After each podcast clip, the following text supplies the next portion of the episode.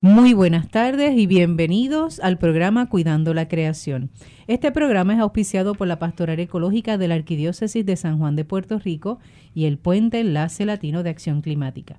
Como saben, los domingos de 1 a 2 de la tarde tenemos un espacio de diálogo interdisciplinario multisectorial de base de fe ecuménico e interreligioso. En el mismo hablamos sobre la realidad de nuestra casa común no solamente lo que ocurre en esta casa común llamado Puerto Rico, sino en la casa común grande, esa que llamamos planeta Tierra. Soy la hermana Licia Vilés Ríos, dominica de la Santa Cruz, y junto a un grupo de personas de buena voluntad hablaremos sobre la realidad de la ley de bolsas plásticas y la ley que quiere o el proyecto de ley que se busca para derrogarla, y sobre o conoceremos sobre el plan de adaptación ante el cambio climático de base comunitaria del pueblo de Loíza. Para hablar sobre estos temas nos acompaña Pedro González Hernández, quien representa al Plan de Adaptación ante el Cambio Climático de Base Comunitaria de Loíza. Bienvenido, Pedro. Bienvenido, gracias. Ah, qué bien, qué bueno. Estar aquí. Los que escuchen esa voz y tal vez relacionen el nombre, esta es la reincidencia de Pedro. Pedro ha estado con nosotros anteriormente, recordarán el tema de las dunas que tuvimos hace unos meses atrás. Pues Pedro le invitamos porque eh, a base de esa experiencia nos va a hablar entonces lo que está ocurriendo en el pueblo de Loíza. Así que nos alegra muchísimo que estés aquí, eh, Pedro. Gracias. Y adicional, adivinen quién nos acompaña, Jacqueline Torres. Buenas tardes, hermana. Bienvenido, Pedro. Nuevamente aquí. Los voy a acompañar un rato hoy porque tengo unos compromisos, pero es importante que hoy eh, señalemos y denunciemos un, tema principalmente que vamos a discutir sobre la eh, la ley de las bolsas plásticas. Claro que sí, con eso quiero empezar, Jacqueline, para aprovechar el tiempo que vas a estar con nosotros aquí en, la emisora. ¿Qué está pasando con la ley 247? que es la que conocemos como la ley de las bolsas plásticas, que es eliminar el uso de bolsas plásticas en los comercios, ¿verdad? Correcto.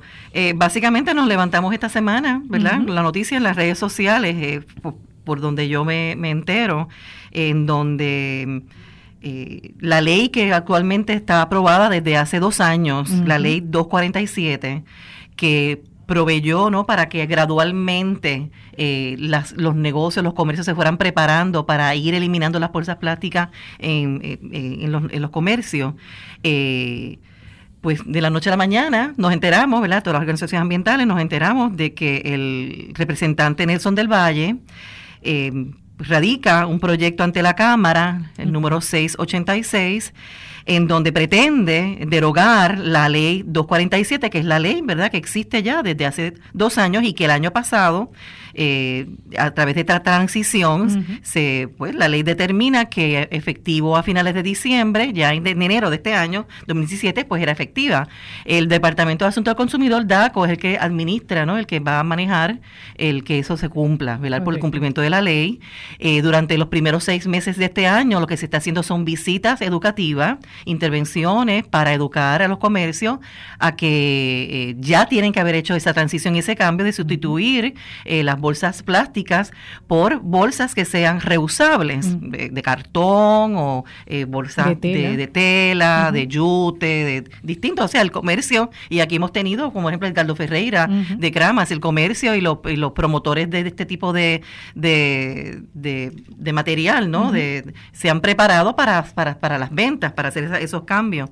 Así que es cuestión de que poco a poco pues se ha ido educando a la, a la, a la ciudadanía, eh, la, la mm, ADS, la Autoridad de Desperdicios Sólidos, estuvo el año pasado junto a Puerto Rico Recycling campañas a través de toda la isla en donde obsequiaron este, bolsas reutilizables de tela y educando ¿verdad? a los consumidores eh, desde las puertas de los comercios, los colmados.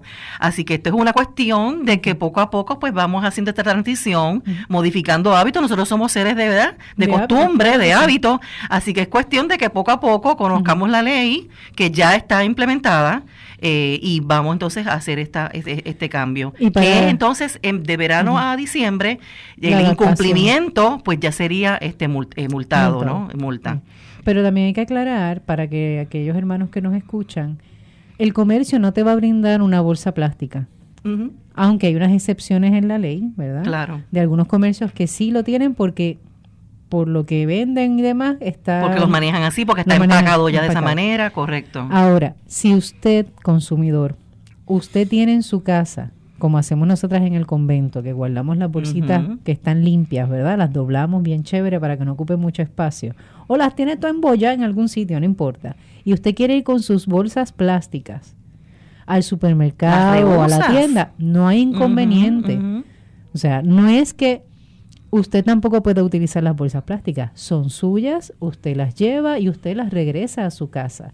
Y una vez esas bolsas usted entienda que ya no dan para más porque se han desgastado, porque se han estirado, se han roto, el comercio, especialmente los supermercados, que es lo que más uno utiliza tal vez ese tipo de, de, de bolsas, debe de tener un contenedor, un envase identificado donde usted pueda colocar esa bolsa que casi siempre es de material eh, uno o dos en el plástico y que aquí en Puerto Rico se puede llevar para eh, reciclar. Va a tener un contenedor o un espacio donde usted puede colocar esas bolsas rotas o desgastadas y usted las coloca ahí y el comercio se supone que se encargue de llevarlos a desperdicios sólidos o hacer el, el contacto que sea para que esas bolsas sean removidas de ahí y pasen por el proceso de reciclaje. Correcto, y si en su hogar o en su condominio tienes programas de reciclaje, pues entonces las dispones en tu en ese, lugar. Así que mm, mi exhortación es a que eh, hay una, una vista pública en el, este próximo mañana, eh, mañana sí, este lunes. 13 de febrero. Eh, a las 10 de la mañana en la sala de audiencia número uno, en el sótano del Capitolio. Eh, y mi exhortación, pues, es decirle no al proyecto de la Cámara 686, sí a que se mantenga la ley 247 eh, que ya está aprobada y que sigamos trabajando esta transición. Y que por favor le escriban a nuestro representante Nelson del Valle a su correo electrónico n del valle arroba cámara de representantes.org o que se tomen la molestia de, llamarlo al 787 721-6040. Y por supuesto a todas las personas que están conectados en las redes sociales a que por favor pues divulguen esto, hagamos presión, usen el hashtag Puerto Rico sin bolsas plásticas y, y tenemos que ¿verdad? ser proactivos, pronunciarnos eh, y educar. Eh, si el representante del Valle necesita verdad consultores o asesores eh, ambientales que podamos sentarnos a la mesa y, aclarar las dudas que él tenga al respecto y nos explique, ¿verdad? Porque el señor del Valle todavía no se ha conseguido, no se ha expresado, ayer no se pudo conseguir para que hablara sobre su proyecto de la Cámara C86. nosotros estamos en la disposición, ¿verdad? Pedro es consultor ambiental, yo también, Ruth que está con nosotros, que se sienta aquí de él, es ingeniero, y él es la que le hace el cambio climático, que tenemos recursos y el expertise disponible para ello. Y sobre todo, recordar, mi gente, que este tipo de proyecto, que tal vez le complica la vida a algunos, porque luego uno se adapta, claro que sí, uno a veces llega y dice, ay, espérate que dejé la bolsa o no tengo, el comercio le va a tener una alternativa. Pero a la larga lo que queremos es evitar que el plástico, porque esas bolsas quedan fugitivas en algún momento, vayan a parar a los cuerpos de agua. Aunque llegue a un cuerpo de agua dulce, va a terminar en un cuerpo de agua salada. A la larga o a la corta va a llegar ahí. Y el daño que está haciendo es terrible. Bueno, la experiencia, Pedro, cuéntanos, tú eres biólogo marino, lo que has visto. Eh, y lo que nos contaste antes de empezar el programa, que nos parece interesante. Bueno, eh, particularmente del tinglar que come este, medusas, aguas vivas, que le llamamos aguas vivas pues cuando usted ve una bolsa flotando en la columna de agua salada, ¿usted no le parece que es un agua viva? Claro si que una tortuga, un tingla y la ve, se cree que es un agua viva y se la come. Pues eso lo que hace es que le bloquea el intestino a la tinglar y se muere de hambre. Ese es uno de los problemas más grandes. y además los pájaros que comen de las peces de la superficie, cuando ven pedacitos de plástico, pues tienden a, confundirlos con pececitos, entonces comen de ese plástico. Entonces también se les aloja en el estómago, y, interviene con la digestión y les hace daño y eventualmente pues mueren porque no pueden digerir la comida, pues se llena el estómago de plástico. Yo he visto en Facebook hasta ballenas que cuando hacen la necropsia que abren tan sacos y bolsas Los de, pelícanos. Sí. Los pelícanos se le han hecho este estudios y tienen el intestino lleno, el estómago lleno de, plástico. que no se puede digerir. O sea, si usted no lo puede digerir, la mayoría, pero si los demás animales tampoco lo pueden digerir. Entonces, si nos hace daño a nosotros, a ellos también les hace daño. Entonces, tenemos de algún modo que eh, colaborar en este proceso. Y no nos hace daño, mi gente.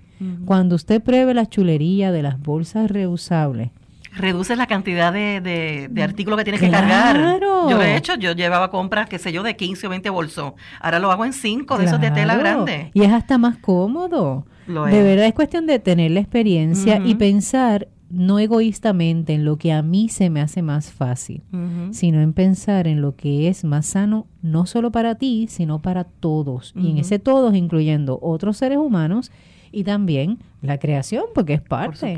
Somos responsables. Uno tiene que ver eh, cómo es que esta bolsa plástica llega a los cuerpos de agua. Pues es bien sencillo. Usted va a un pasadía en el campo o en la playa y va a un supermercado o un liquor store y compra ¿verdad? lo que va a consumir por el día y lo pone en bolsas plásticas. Pero esas bolsitas plásticas en afuera, ¿verdad? en el campo y en la playa, pues se las lleva el viento. Ay, se las llevó. Eh, entonces se, las lleva a los cuerpos de agua y por ahí se van y se quedan en ese cuerpo de agua. Ese es el problema principal de las bolsas plásticas, que vuelan de nada. ¿Usted ha visto una bolsa plástica volando en el aire a veces? Claro, sí, estaba por la calle y una bolsa plástica volando. Y se quedan enredadas en los árboles. Y, eso eventualmente llega a los cuerpos de agua y los animalitos lo confunden con Y hemos tenido, ajá, claro, y hemos tenido entidades, ¿verdad? Sin fines de lucro y otras con lucro que se dan a la tarea de hacer la limpieza. de las playas. Pero es que eso no es necesario. O sea, eso no es que sea un, una obligación hacerlo. Lo hacen y lo agradecemos, pero es bochornoso. es, como si, por ejemplo, a su casa fuera gente de afuera a tener que recoger y limpiar tu casa. Y no porque tú la estés pagando, no porque tú les contratas. Es porque miran y dicen, nena, qué asquerosidad de casa, vamos a limpiar esto.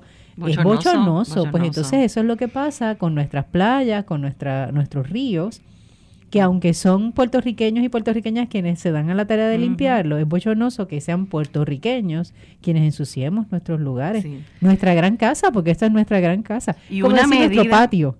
Lo es. Y una medida de avanzada, porque la verdad que esta ley 247 que costó tanto trabajo eh, eh, promover y lograr que se, que se, estableciera, estableciera que es una ley de avanzada. No entiendo por qué el representante del Valle, que, que no, cómo se asesora o quién lo asesoró para, para poner, ¿verdad?, esta derogación con ese proyecto de la 6686. India, ahora mismo, que tiene un problema que el 60% de la contaminación es producto de bolsas plásticas, ahora mismo las está prohibiendo totalmente. En o la sea, India. en, la India. Eso hoy esta mañana lo estaba leyendo. Este sabemos que, los, que las formas en que se maneja el, la basura en otros países del mundo no tiene esas restricciones, por ejemplo, de cumplimiento ambiental como que la EPA. En India se queman plásticos al, al, aire libre, la basura. Y eso es altamente este, contaminante. Y la contaminación que tiene, por ejemplo, Delhi en India es producto de la quema de, plásticos. Así que eh, una medida de avanzada eh, va a, que ya acaban de declarar en la India de eliminar totalmente el uso de bolsas plásticas entonces en Puerto Rico, que ya la tenemos, esa medida avanzada, viene el representante del Valle a intentar derogarla. Y representante del Valle, si usted está escuchando este programa, no tenemos nada en su contra. Está bien, y tal vez usted tenga unos, un motivo y un objetivo y responde tal vez a una preocupación genuina. Pero cuidado, porque a veces nuestras preocupaciones son muy nuestras y no necesariamente muy comunitarias. Entonces hay que buscar el bien común también. Y además tenemos al pueblo de Rincón, que por mucho más de dos años. Tres años. ¿Y que hayan escuchado algún problema con Rincón. el municipio de Rincón? Sería interesantísimo poder hablar con la gente de Rincón, ¿verdad? En algún momento habrá que hacer algún contacto con la gente buena de Rincón. Tengo esa asignación, hermana. Gracias. Ave María, sí me gusta. Porque realmente ellos lo implementaron. Y lo implementaron y se volvió un plan piloto, ¿no? Un proyecto piloto. Y si el ese pueblo costero ha tenido beneficios, claro, amén de la, de la erosión que sufren sus costas, pero no están contribuyendo a deteriorar más aún su situación costera.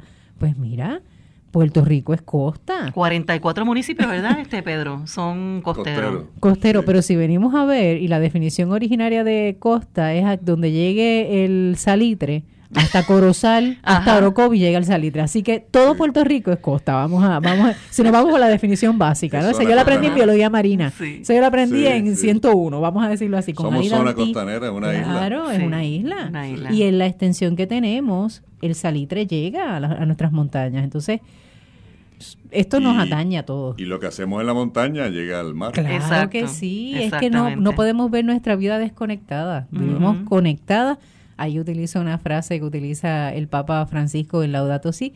Estamos interpenetrados, más que interconectados, interpenetrados. Así que esta ley, y repito, este proyecto de ley que el representante Nelson del Valle, ¿verdad?, ha querido establecer, respetamos tal vez su, su propuesta, pero tenemos que diferir porque el bien de unos pocos no puede ir por encima del bien de todos. Así que en este caso, ¿verdad?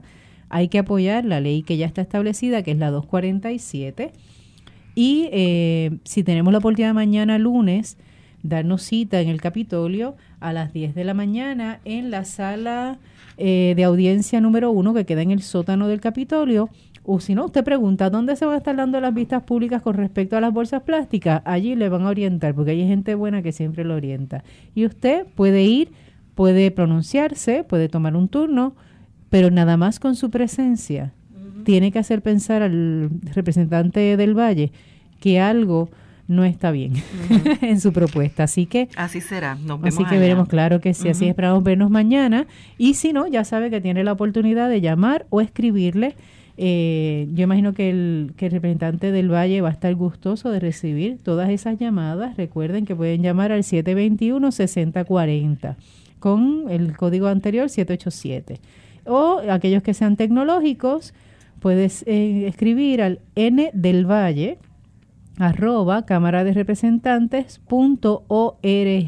y él gustosamente va a recibirlo y se va a alegrar porque así va a ver cuál es la respuesta de nuestro pueblo. Así que qué chévere, tenemos oportunidad de pronunciarnos, ¿verdad? No meramente es quejarnos, sino es defender algo que nos conviene a todos, no solamente en, a, corto plazo, sino a largo plazo. Vamos a ver a nuestro país de un modo diferente. Yo siempre he dicho que la era del plástico ha hecho un grave daño a nuestro planeta, porque el plástico una vez ha sido, ha sido formado, creado, ¿verdad? Eh, deshacerse de él es terrible. Toma 150 años para que una bolsita de plástico se deshaga. Pero esa es la que es número uno o número dos en plástico. Exacto. Las que son de numeración más alta, que es un plástico más resistente, muchísimas de 150 años para degradarse. Está bien. Pero ya tenemos esa situación, ahora tenemos que, ¿verdad? Si somos, si fuimos responsables de crear la situación, ahora tenemos que asumir las consecuencias y buscar otras alternativas. Así que esto beneficia a todos, no es simplemente quejarnos por quejarnos. Aquí yo quisiera trazar una línea eh, y con el permiso, ¿verdad?, de Jacqueline y de, y de Pedro, una gran diferencia entre lo que es ser un el ambientalismo y el ecologismo. El ambientalismo es simplemente quejarte y pronunciarte por los males que hay a nivel ambiental. Y el ecologismo es buscar el origen del problema. Aquí tratamos de buscar el origen del problema y poder entonces dar soluciones. Así que por ahí vamos. Está bien, así que qué bueno, Jacqueline. Yo espero que mañana nos veamos a las 10 de la, de la mañana eh, para poder pronunciarnos y escuchar lo que tenga también que decir el sí, representante. Yo sé que él va a estar este, haciendo su ponencia también. Claro que sí. Así que si tenemos la oportunidad de hablar, hablaremos y si no, por lo menos el acto de presencia es importante. Y ya, si no, por teléfono o por correo electrónico. Y si no, usted llama a la cámara y diga, mira, ¿quién es el Nelson del Valle? Comunícame con esa oficina, por favor para que él sepa, ¿verdad?, que hay un pueblo consciente. Y si usted ha sufrido las consecuencias de no tener unas bolsitas y ha tenido que pasar el trabajo, pues mira, ha llegado un tiempo de cambio y una época de cambios. Así hay que, hacer cambios. Hay que hacer cambios. Y, Pedro no los va a decir. Claro que sí. Cambios que tocan en una comunidad específica, que, es costera, es bien costera. ¿Verdad que sí? Bueno, aprovechando esa, esa introducción que nos brinda Jacqueline Pedro González, anteriormente habíamos estado hablando contigo sobre el proyecto de Dunas y ahora nos presentas este plan de adaptación ante el cambio climático de base comunitaria del pueblo de Loíza. ¿Qué es eso? Bueno, eso es una iniciativa del Departamento de Recursos Naturales, específicamente el programa de zona costanera y cambio climático del departamento con fondos de la NOAA, del National Oceanographic and Atmospheric Administration. Y es, pues, básicamente, eh, queremos, necesitamos prepararnos para los efectos que nos va a traer el cambio climático. Y básicamente el plan, pues, consiste en cómo nos vamos a preparar ante lo que viene. ¿Es lo que decimos mitigar? ¿Es un plan de mitigación o cómo, cómo lo mitigar, es mitigar, proteger, estrategias de cómo adaptarse. Este, sí, se puede utilizar la, varias palabras, son tienen diferencias, este, pero sí. Tienen ese incluye todo eso. Muy bien. Sí. Mitigar significa que uno va a reducir el efecto. Correcto. Proteger es protegerse del efecto y adaptarse es, pues, adaptarse a ese cambio que viene. ¿Qué hacer? Para, Ahí también se conoce como la resiliencia, ¿correcto? un poco lograr esa también esa resiliencia a corto, mediano y largo plazo. Sí, cuando un pueblo es resiliente es que ya tiene unas estrategias establecidas de cómo protegerse y está adaptado ya a ese cambio, que viene y y demás problemas que trae el cambio climático. Y entonces aquí está concretamente en el pueblo de Loíza. ¿Cómo surge? Hay, varios, este, hay unos planes pilotos que este, estableció eh, diferentes este, entidades. Este, la mía es Mare Society, pero hay otras entidades que tienen, están preparando o ya prepararon, por ejemplo, el de Culebra ya se preparó, eh, se está el de Dorado, eh, también se preparó ya el plan de adaptación y se está preparando el de Salina. Cuando dice se preparó, ¿a qué te refieres? Porque ya está el plan escrito. El de Salina se está preparando. Muy bien. Está este, escrito, pero no está implementado. Este, no no tengo los detalles. Si ya empezaron a implementarlo. Es posible que ya el de Culebra pues ya esté en el proceso de implementación. Muy bien. Sí, que eso a veces es un problema porque se hacen los planes y no se, hace nada después, se quedan engavetados. Pero nosotros no lo vamos a hacer así. Pues Yo particularmente y mi equipo, mi, mi grupo, ¿verdad? Que es Mare Society, que somos, ¿verdad? Somos educadores y científicos y planificadores y también incluimos el pueblo, ¿verdad? La comunidad que se una a Mare Society también. En este caso, pues nosotros creamos una iniciativa de acción ante el cambio climático. Así le estamos llamando. No queremos llamarle plan ante el pueblo, porque el pueblo pues tiene esa mala ¿verdad? Eh, percepción de que un plan pues es algo que se prepara y, el gobierno lo mantiene ahí pues, y, lo, archiva, ¿verdad? Pero queremos que sea una iniciativa de acción ante el cambio climático, una iniciativa de acción que la tome acción el mismo pueblo. Y lo estamos llamando Loíza Acción Clima. Entonces tenemos un portal cibernético que se llama loiza.accionclima.org. Repítelo, por favor. Loiza.accionclima junto. Ajá. Eh, punto .org. ORG, ok. Entonces también tenemos una página de Facebook que es Lois Acción Clima. No juntos, separados. Cada palabra separado. Okay. esa es de la, página de Facebook. De Facebook, ok. Y entonces ahí aparecería, o, eh, por lo menos, todo lo que ustedes tienen planificado para realizar. Pues, eh, se puede decir que el, portal cibernético va a ser el panel de control para la comunidad para implementar el plan de adaptación. Si quieren, cuando vayan a ver el portal cibernético, se van a dar cuenta que es un portal cibernético interactivo. Ahí tenemos, por ejemplo, tenemos un, una serie de grupos de acción. Hay un siete grupos de acción. Tenemos uno de medios y promoción, que son los que van a promover ese plan de adaptación, las iniciativas de acción las van a promover.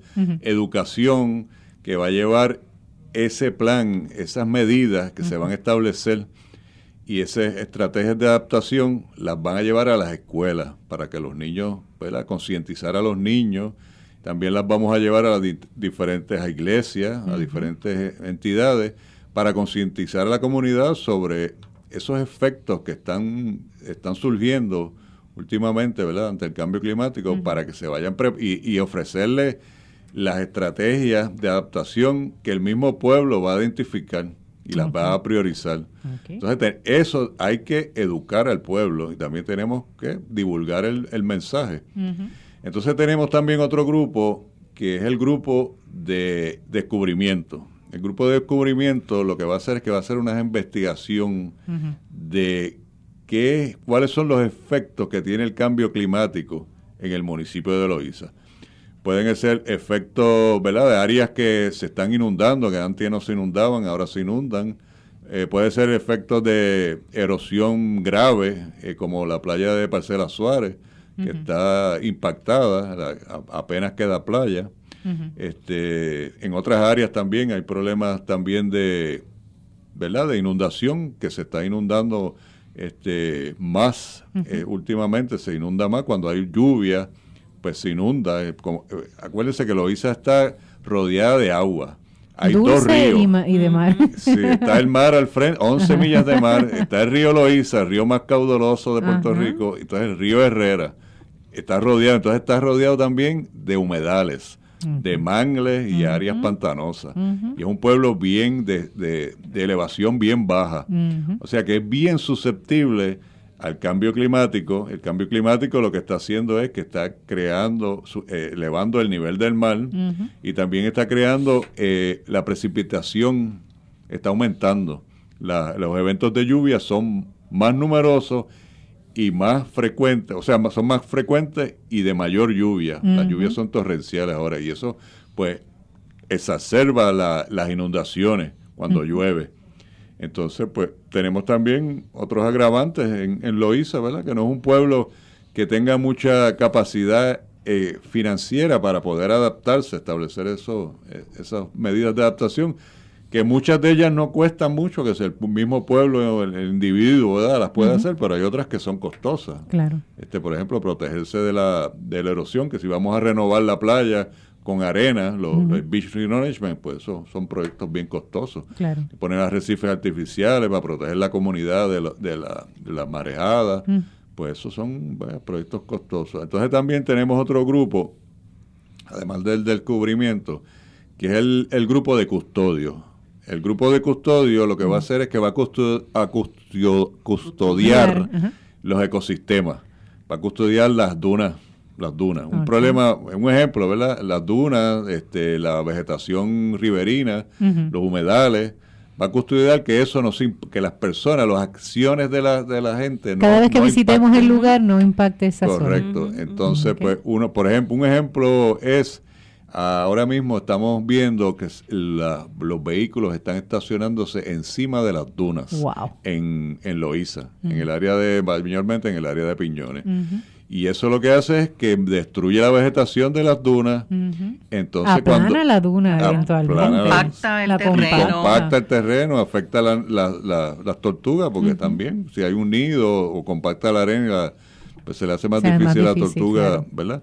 Y no es una barrera natural, porque cuando llegan las tortugas y se encuentran con esa vegetación ahí, pueden hasta cruzar la carretera y seguir por ahí para buscando. buscando. O sea, y uno lo ve en ese en la, 8, en la 868 es, Pedro, esa carretera de que va de Isla Verde hacia Loíza. 187. 187. Este, tú ves esos claros, esos espacios ya, esos parchos completamente sin vegetación.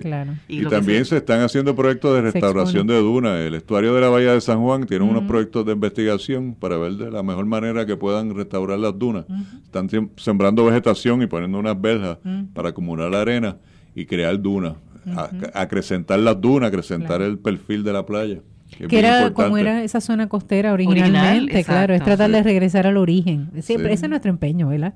Siempre regresar al origen, pero es que hay cosas del ayer, por decirlo así, que son son eh, son saludables, son buenas para el ambiente y también buenas para nosotros, o sea, que no nos beneficia solamente o cuidamos solamente el ambiente, es el ser humano también dentro de ese ambiente. Y la gente, las personas quizás puedan pensar, pero me estás hablando de que me vas a quitar esa área donde yo quiero estar y el acceso, pero no, hay formas de hacerlo, ¿no? Se pueden se pueden hacer como unos pasillos entre dunas, una especie o también de se hacen unas veredas, o se hacen también unos que son más costosos, los, tipo los puentes, ¿no? Ah, los, tablados sobre las dunas, este, pero hay alternativas. Hay alternativas, claro, no es que tú te adueñes y te apropies de ese espacio y poco a poco vaya empezando a meter los vehículos, los carros y todo, eh, sino que hay una forma ordenada y organizada de, utilizar el recurso. Y crear conciencia de que no es que estemos en contra de que disfrutes del espacio, sino que al disfrutar impactes lo menos posible el lugar. Correcto. Es como, mi gente. Como los espelólogos, ¿verdad? Que dicen que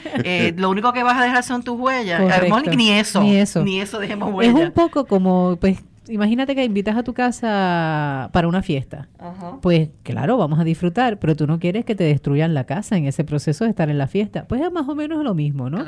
Tú dices, mira, aquí está el baño, por tanto no te vayas al patio, aquí está el baño, aquí está esto, aquí tienes un zafacón, aquí tienes una mesa donde colocar. Pues básicamente es lo mismo, es tratar de identificar, y me parece oportuno, o me parece muy provechoso el que involucren a la comunidad, porque a fin de cuentas, si no hay ese empoderamiento de la comunidad, pues ustedes van a ser gente extra, por decirlo así, que está tratando de hacer un proyecto que al pueblo no les resuena. Pero si logran que el pueblo lo asuma y se involucre, no solamente que sea como a control remoto, ¿no? O sea, no te estoy diciendo lo que tienes que hacer, es que tú mismo te des cuenta lo que conviene para tu pueblo, porque a fin de cuentas te va a beneficiar. Y eso puede ir de la mano de la cultura, eso puede ir de la mano, pues de, obviamente uno piensa en Loíza y no es para menos, pero uno piensa en alcapurrias y bacalaitos, sí, pero hay algo más que eso. Entonces se puede trabajar, se puede trabajar a la par. Y es bueno que el pueblo lo sepa y es bueno que el pueblo también colabore en este proyecto. Qué chévere. ¿Qué otros planes, otros grupos? Este, bueno, tenemos otro grupo que es un grupo que se va a dedicar a darle seguimiento a todas las iniciativas, a toda iniciativa que tenga el gobierno federal, este, el cuerpo de ingenieros, por ejemplo, la NOAA, recursos naturales, este, la autoridad de acueductos, que pues tiene que darle mantenimiento a las tuberías sí, tienen ahí una planta, y tienen una planta, también. Este, eso es un problema, esa planta. este, ese, ese grupo se va a encargar de documentar y darle seguimiento a todas esas iniciativas que se han propuesto realizar para, para, ¿verdad? para adaptarse al cambio climático. Porque no, no estamos hablando de adaptarnos nada más al cambio climático, sino que el ambiente, los recursos naturales, los ecosistemas nos protegen del cambio climático. Entonces, tenemos que proteger esos ecosistemas, ¿verdad? Y, no sé si, ¿verdad? Se dan cuenta que si nosotros descargamos agua sanitaria al mar, matamos los corales. Claro. Porque las aguas sanitarias lo que hacen es que este, hacen que el alga crezca, porque tiene materia orgánica que alimenta el alga. Entonces el alga cubre el coral y el coral muere. asfixia. Sí, y además pues también viene con sedimentos, porque hay una, la planta de tratamiento de, de Loíza eh, está primaria, se supone que sea secundaria. O sea, la planta de, de, tratamiento de que está en Loíza, que no, no, no ningún residente de Loíza está conectado a esa planta, eso viene de otros de otras de otras áreas. Para, para, para. Repite eso otra vez. Hay una facilidad de acueducto. no, espérate, para, para. Eso que es para el uso de otras personas. Eso, según me han dicho la, según, eso. es, perdónenme, según me han dicho los miembros de la comunidad, esa planta está conectada a otras este, a otro pueblo a otro pueblo. Entonces, el problema es que esa planta tiene una capacidad, ¿verdad? Esa planta ya no da capacidad porque la han conectado demasiado de, de, conexiones de residencias y de negocios. Pues ya no da capacidad. Entonces, que las plantas de tratamiento tienen este uno un tiempo de, por ejemplo, de sedimentación, ¿verdad? Y de tratamiento de bacteriológico, ¿verdad? Para que se degrade la, eh, ¿verdad? La materia orgánica y, lo, y lo, ¿verdad? los residuos. Pero eso no está pasando. O sea que el flujo de, la, de, de las aguas sanitarias va directo al mar, sin tratamiento, se puede decir. El tratamiento es uno unos de, clorificación, unos químicos que le echan para que se deposite el sólido y también y el cloro y, va directamente al mar. y la floculación para la que floculación, correcto. Eso significa para que se agreguen, ¿no? Esos componentes de Como va tan rápido el proceso, pues tienen que No permite como que decante, ¿verdad? Como que esos tanques, que supone que el agua esté ahí, pase por un proceso por un tiempo y pase a otro lugar, a otro tanque, para entonces seguir esa limpieza. como está tan sobrecargado, pues no, sigue, fluye, fluye, fluye, hasta que a veces descargan, ¿verdad? Pues Con el ese, ese proceso me parece terrible pero lo que lo agrava para mí es que no beneficia nada al pueblo de Loíza, porque tampoco es que le esté dando un servicio al pueblo de Loíza. No hay justicia social ahí. No hay justicia yo les voy a ser bien sincera, yo veía esa planta, la veo cuando paso por allí, antes de llegar al puente de, de Loíza, obviamente en la ruta de Piñones hacia el pueblo. Y uno la ve a la derecha. Pero yo siempre juraba que eso es una planta que le da servicio al pueblo de Loíza. Y es increíble que ustedes me digan a mí, a estas alturas de mi vida, que eso no es cierto. Esa es, una, esa es una herida que yo sé que tienen nuestros amigos de Eloísa. No, con eh, justa razón. Eh, ¿Cómo es pues posible? Tras que no le está dando servicio a ellos. Le estamos echando las descargas También lo estamos ensuciando. Y yo no vivo en esa zona. Pero el hecho de que yo no viva en esa zona no quiere decir que yo me tengo que eh, ¿cómo es? desconectar de, ese problema. Yo soy parte del, del resto del país no, me parece terrible. Me pues eso es uno de, los, uno de los problemas más grandes. Este, no solamente para la salud del pueblo, las personas que se bañan en esa playa, pero también los organismos marinos, los corales. Si tú tienes unas descargas continuas de aguas sanitarias con sedimentos y, aguas, aguas orgánicas, mucha materia orgánica, pues eso no deja que los corales crezcan. El nivel del mar está subiendo, o sea que nosotros necesitamos aguas limpias para que esos corales vayan creciendo a la par con el nivel del mar. Pero si nosotros estamos impactando constantemente, pues los estamos matando y los que, están creciendo no crecen porque están siendo impactados por, por esa eh, contaminación, por esa polución. O sea que eso es parte del plan de adaptación. ¿Por qué? Porque estamos matando algo que nos va a proteger. Nos va a proteger, esa es una de las medidas de protección. Es que tenemos que proteger los corales, porque los corales rompen las marejadas, rompe la ola de la marejada y evita que haya mayor erosión. es nuestro primer punto de defensa. Por eso es que toda esa costa, ¿verdad, Pedro? De, Isla Verde, Ocean Park, que están con esa muralla que tenemos de Arrecife, eso es como que mega importante, ultra plus. Eh, eh, cuidarlo y ayudar a que crezca.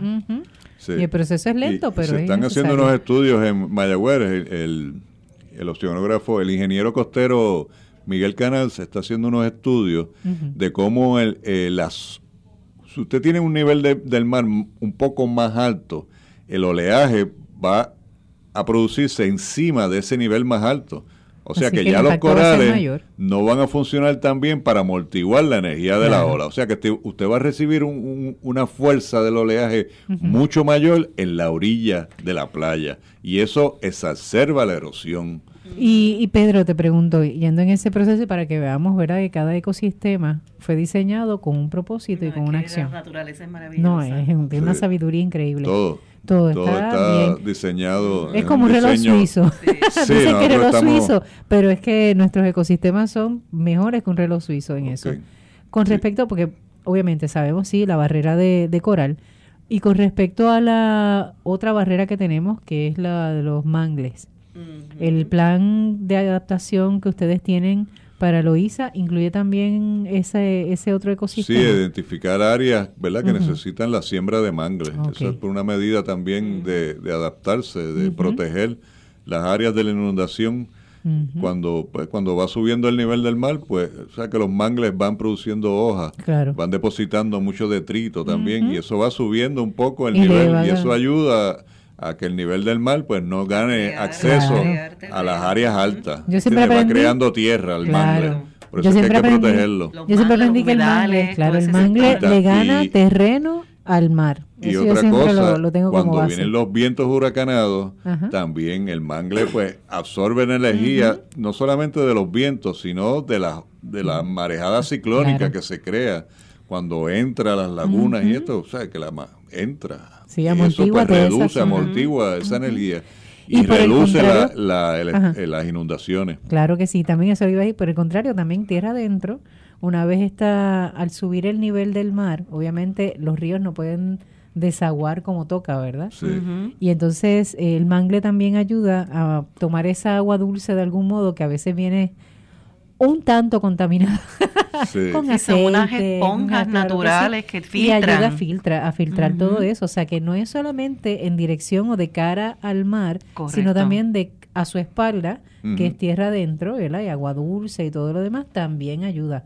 Amén. De lo sí, como dijo Pedro ahorita cuando está hablando de las bolsas, o sea, de la montaña y de los ríos nos va a llegar las bolsas plásticas, pero también nos va a llegar toda esa lluvia que va a bajar en los eventos extremos de huracanes o de o de lluvia eh, extrema. Definitivo. Y aparte también de que sabemos que los mangles o las zonas de mangles nos sirven como un buen santuario de aves. ¿Está bien? Así que protegen a los pelícanos, protege, por ejemplo, a aves marinas y aves terrestres también que utilizan este, esa zona del mangle como un lugar eh, tranquilo, ¿verdad? Donde no me van a alterar y que puedo tener también mis crías y puedo tener un lugar tal vez de comida y demás. Así que eh, el lugar que tenemos, Loíza especialmente, que tiene tan presente la zona de mangle, la zona costera en el aspecto rica de, en, esa biodiversidad la parte de, también ecosistemas. Y lo que viene siendo, por ejemplo, los mogotes, porque sabemos que esa línea de mogotes que tiene que tiene Loíza, pues también tiene sus pozos de agua,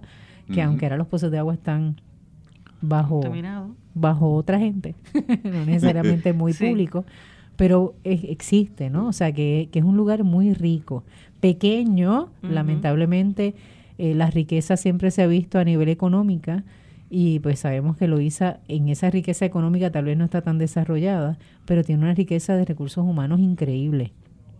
Y a nivel cultural, es genial, o sea... Es bella la cultura. Sí, ellos no han dejado morir a su pueblo y eso es interesante y eso es muy bueno y es un es, un, es una fuerza, ¿verdad?, que se puede canalizar para que entonces pueda ir en bien también del, del ambiente y el ambiente también protegernos a la larga. Y ellos están bien motivados. Yo los exhorto a que vayan a nuestras páginas, eh, esas que les mencioné ahorita, para que vean la motivación de esa comunidad. están sumamente eh, motivados en, ¿verdad? en implementar el, el, el LOIS Acción Clima, tomar acción ante el clima proteger su pueblo, proteger la comunidad. Y si alguno de los loiseños que nos escucha no se ha enterado de este plan, pues mire, tiene que buscar la forma de conectarse. Plan de adaptación ante el cambio climático de base comunitaria de Loíza. Puede entrar a loiza.accionclima.org y de ahí, cuando usted hace la búsqueda en Internet, entonces también le refiere a la cuenta de Facebook y ya usted ahí puede buscar más información y saber que hay gente buena, ¿verdad?, que está tratando de hacer todo lo posible para que estos proyectos salgan adelante. ¿Qué otros planes o qué otras, bueno, más que planes, qué dificultades has ido identificando, Pedro, en este momento para desarrollar este plan? No, no, eh, he tenido dificultad. Bueno, este, nos gustaría que hubiera más personas envueltas, este, pero eso estamos trabajando en eso. Cuando dice más personas envueltas, ¿te refieres a quiénes o a qué? Que se integren al grupo, al grupo de, de Lois Acción Clima, que se integren este, que sean parte de, ¿verdad? del equipo.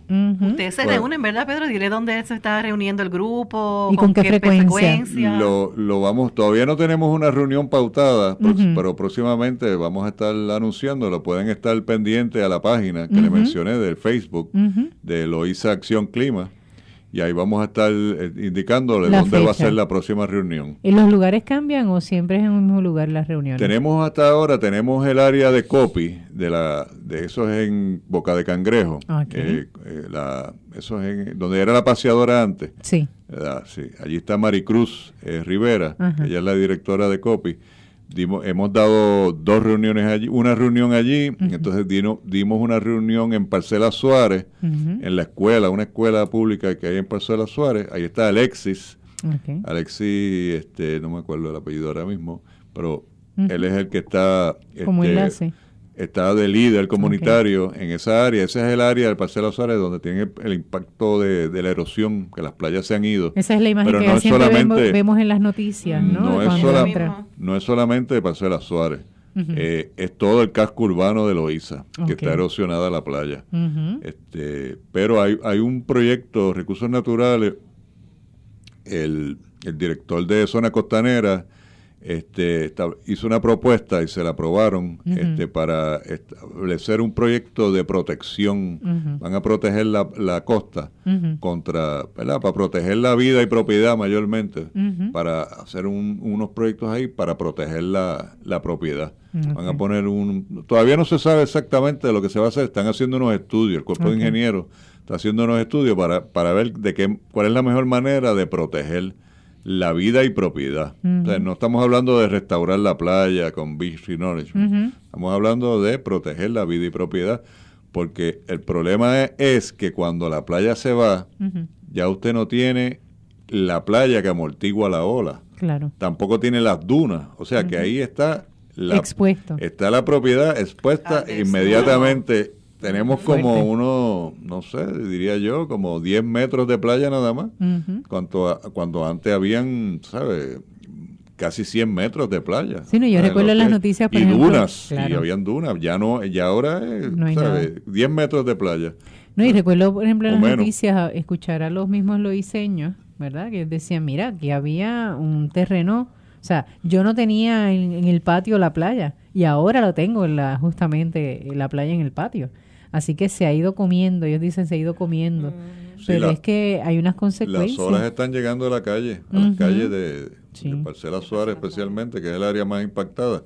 Y también hay un condominio, eh, no me acuerdo el nombre, eh, eh, aledaño a Parcela Suárez, que tenían una verja y esa verja se la llevó el mar. O sea que ya está expuesto el patio del condominio, el patio frontal del condominio, ya está expuesto a, las olas, a las marejadas. Y hay gente que pregunta, ¿y esa, y esa mm, arena, verdad, que es removida por el mar, mira, se deposita en otro lugar, está bien, y posiblemente en otros lugares están teniendo, le está llegando mucha arena que antes no ocurría, pero es que también hemos ido alterando con las mismas construcciones costeras y demás, y hemos ido alterando lo que anteriormente pues se daba como un proceso natural. Yo recuerdo, por ejemplo, de pequeña ir a la playa y saber que era un tiempo de buena playa porque porque la costa estaba eh, llanita.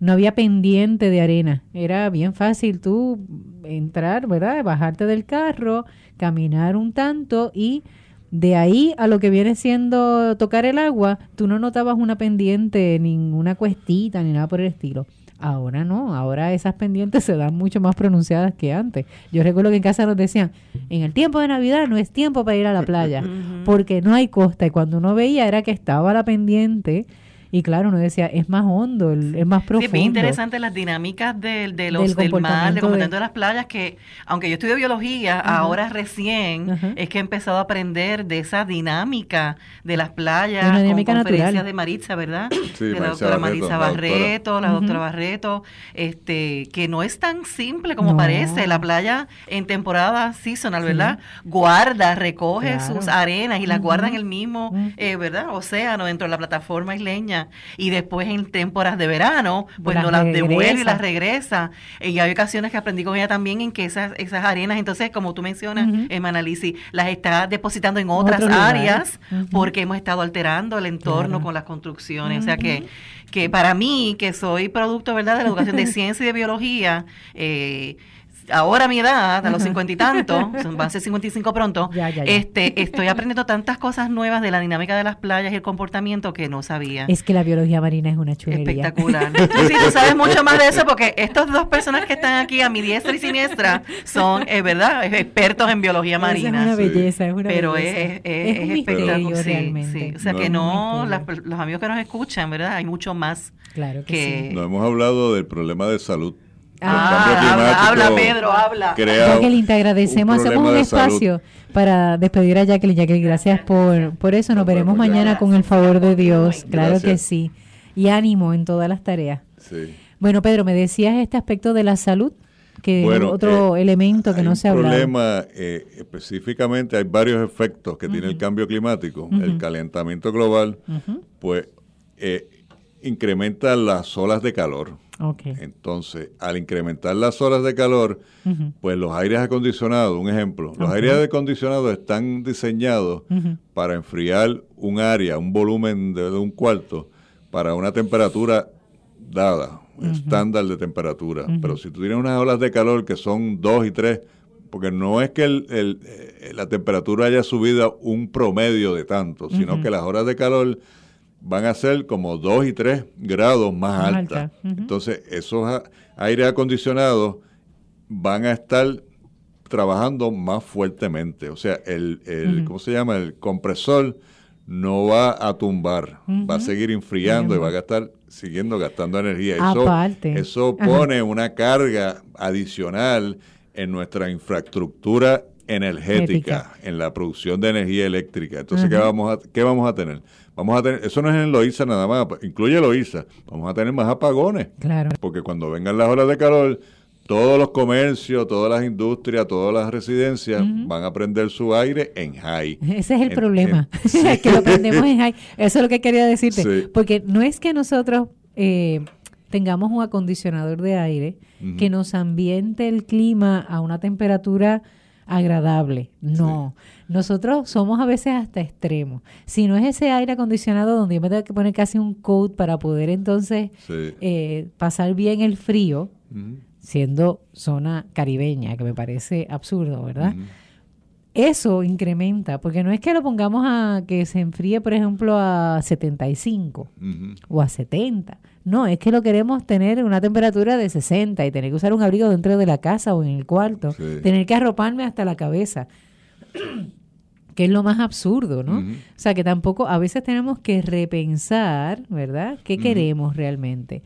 Dañar, gastar más, dañar más el ambiente, o pues mira, o sea, poner el, el clima, ¿verdad? Un poquito más no que nos congelemos, tampoco es que sudemos, pero no tiene que ser congelante, porque según se pone así, uno tiene que poner a trabajar ese equipo y como bien dices Pedro, se quema mucha más energía y nuestra energía que la generamos de combustibles fósiles todavía, pues entonces aceleramos el calentamiento Claro.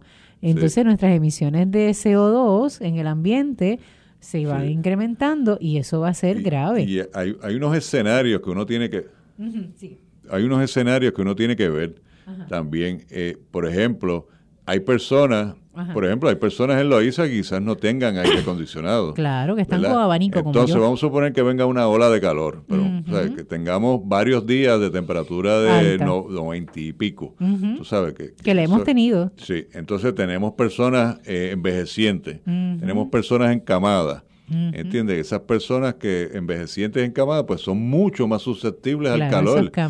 Y se sofocan, se pueden sofocar y tener unos ataques que no me acuerdo ahora, pero pero les puede afectar. Claro que o sea, que es, eso, eso son, el pueblo tiene que tener en cuenta esos escenarios que pueden surgir, que pueden venir y adaptarse a una manera, ¿verdad? De una manera como ellos puedan. Y no es lo mismo tener una casa, por ejemplo, expuesta al sol, a una casa con una vegetación que pueda minimizar ese sol y ese calor y que esa planta o ese árbol que usted siembre tampoco va a ser cualquiera, sino que uno que sea apropiado para la zona donde usted está y que beneficie no solamente el que a usted le haga más fresquito la casa, sino también que es una, un árbol que puede ser adaptado a la zona porque permite o tolera una cierta salinidad o, la hostilidad del terreno, porque tenemos variedad de plantas y variedad de árboles, y cada árbol para cada lugar específico. O sea, que hasta en eso uno puede contribuir y ayudar y de algún modo adaptarse también. Sí, los, árboles reducen la temperatura de las viviendas. Acuérdense que las viviendas de Puerto Rico son de concreto y cuando el sol les da directo se calientan por varios grados más de que se hubiera dándole sombra, árboles dándole sombra. Y es bastante el, cambio de temperatura, la diferencia. Muchas veces, pues, por ejemplo, en mi organización, mucha gente se queja de, de, la, de la soja y quieren cortar los árboles. Ah, sí, porque eso es basura para mucha gente. Es basura, quieren cortarlo. Ah, ese árbol hay que cortarlo porque ensucia. Ensucia. Ensucia. pero no se dan cuenta que los árboles tienen un montón de, de beneficios. O sea, nos dan oxígeno, nos dan fresco Este, amortiguan el sonido, porque también. el sonido, son hábitats de pajaritos. Bueno, es una, una sinnúmero de, de, beneficios que lo único que usted tiene que hacer es una vez al una vez cada dos semanas, pues mire, limpie su techo o limpie su patio. Eso es, es barrerlo y tampoco tiene que echarlo en una bolsa de basura, porque a fin de cuentas, para composta, claro que sí, lo hace en una esquinita y lo va preparando y tiene tierra nueva. Sí. Así que hay ah, alternativas. Hay mucha, hay un sinnúmero de maneras de, de, ¿verdad? de proteger el ambiente y de adaptarnos, porque el, el, problema es que el calentamiento global y el cambio climático pues va a exacerbar esos problemas ambientales que tenemos. Hay otro problema que es la infraestructura. La infraestructura de desagüe pluvial no está diseñada para un nivel del mar más alto. O sea que el flujo de las aguas de lluvia, pues se va a ver cuando estén fluyendo hacia el mar o hacia el río o hacia la laguna, pues se va a ver que esa laguna, ese río o ese mar está más alto del diseño de flujo de ese sistema pluvial. ¿Y qué le va a pasar? Pues que no va a fluir hacia afuera. ¿Y qué, va, a pasar? Se van a inundar las calles. Que eso es un problema ya de infraestructura, que hay que adaptarse a eso. ¿Entiendes? Hay que hacer ahí hay que tomar medidas de rediseño de esa de esa infraestructura de desagüe. Otro problema son los ríos. Por ejemplo, usted tiene el río Loíza y el río Herrera durante una, un evento de lluvias torrenciales y a la misma vez, eso es un escenario, a la misma vez tiene marejada. Pues, ¿qué va a pasar? Los ríos no van a fluir hacia el mar, porque tiene marejada sobre un nivel del mar más alto, el río no fluye hacia el mar. ¿Para dónde coge el agua? Para los lados. Se inunda. Los mapas de inundación que, le dicen que esto es lo que va a ocurrir una vez cada 100 años, lo que sea, ¿verdad? Esas zonificaciones, ya eso está se puede decir que obsoleto durante este tipo de escenarios, porque no los escenarios de ellos son eventos de lluvia, no son eventos de, la combinación. de, marejada, nivel del mar y lluvias torrenciales. Eso no está todavía eh, modelado, no, no, hay modelos para eso, se está haciendo, pero, todavía, no, están establecidos. Y la lógica te lo dice, o sea, cuando, no más que la lógica, el tú detenerte y observar cada uno de los eventos de lluvia y de marejada cuando se combinan. Aunque pase en un espacio pequeño, vamos a decirlo así, y no llegue a mayores, pero constantemente se va a ir aumentándose. Y simplemente lo que tienes que hacer es observar y, mirar el comportamiento. Observar y mirar, eso es una de las una, de las primeras reuniones que yo tuve con eh, la comunidad de Loíza. Fueron ellos que me dijeron sobre ese problema de desagüe de los ríos. Excelente. Cuando yo le estaba hablando del nivel del mar, ellos fueron los que me dijeron, no, aquí una, ha habido varias ocasiones que cuando hay lluvias torrenciales, que el río está descargando, a la misma vez hay marejada hay unas inundaciones mucho, más, mucho mayores que lo normal.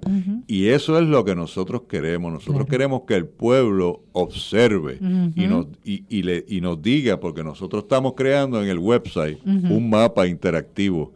Ahí vamos a poner, vamos a actualizar, se puede decir que vamos a actualizar hasta dónde llegan las inundaciones debido a las lluvias torrenciales, pero va a ser en base a lo que ha observado la comunidad. Lo mismo las marejadas. ¿Hasta dónde llegan las olas de marejada? Entonces ellos no pueden decir, pues mira, en tal fecha las marejadas llegaron aquí. Entonces nosotros vamos al récord y vemos qué, ¿Qué cuán altas eran las marejadas. Pues marejadas de tal altura llegaban hasta tal calle. Y ocurrió tal, y fue en este evento de lluvia y marejada, ponle. Y también durante lluvias torrenciales, pues se inunda, ¿verdad? ¿Hasta qué, hasta qué punto, hasta qué nivel llegaron esas inundaciones? Eso se está haciendo en Estados Unidos, en la costa. Están poniendo unas marquitas.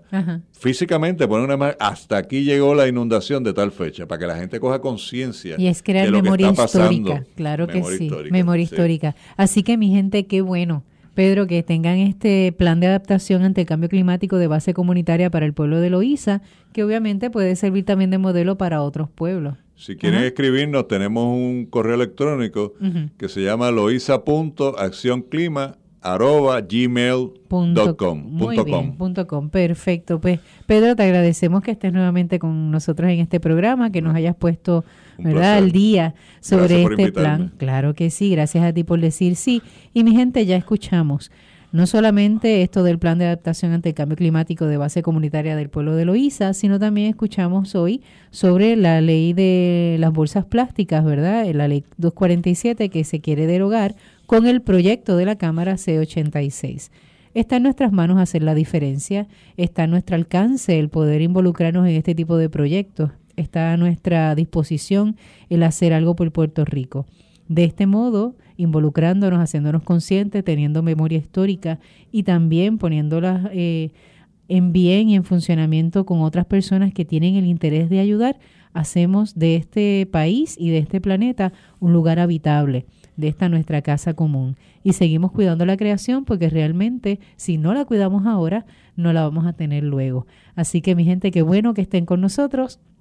Nos vamos a escuchar el próximo domingo, Dios mediante, en el programa Cuidando la Creación. Dios les bendiga.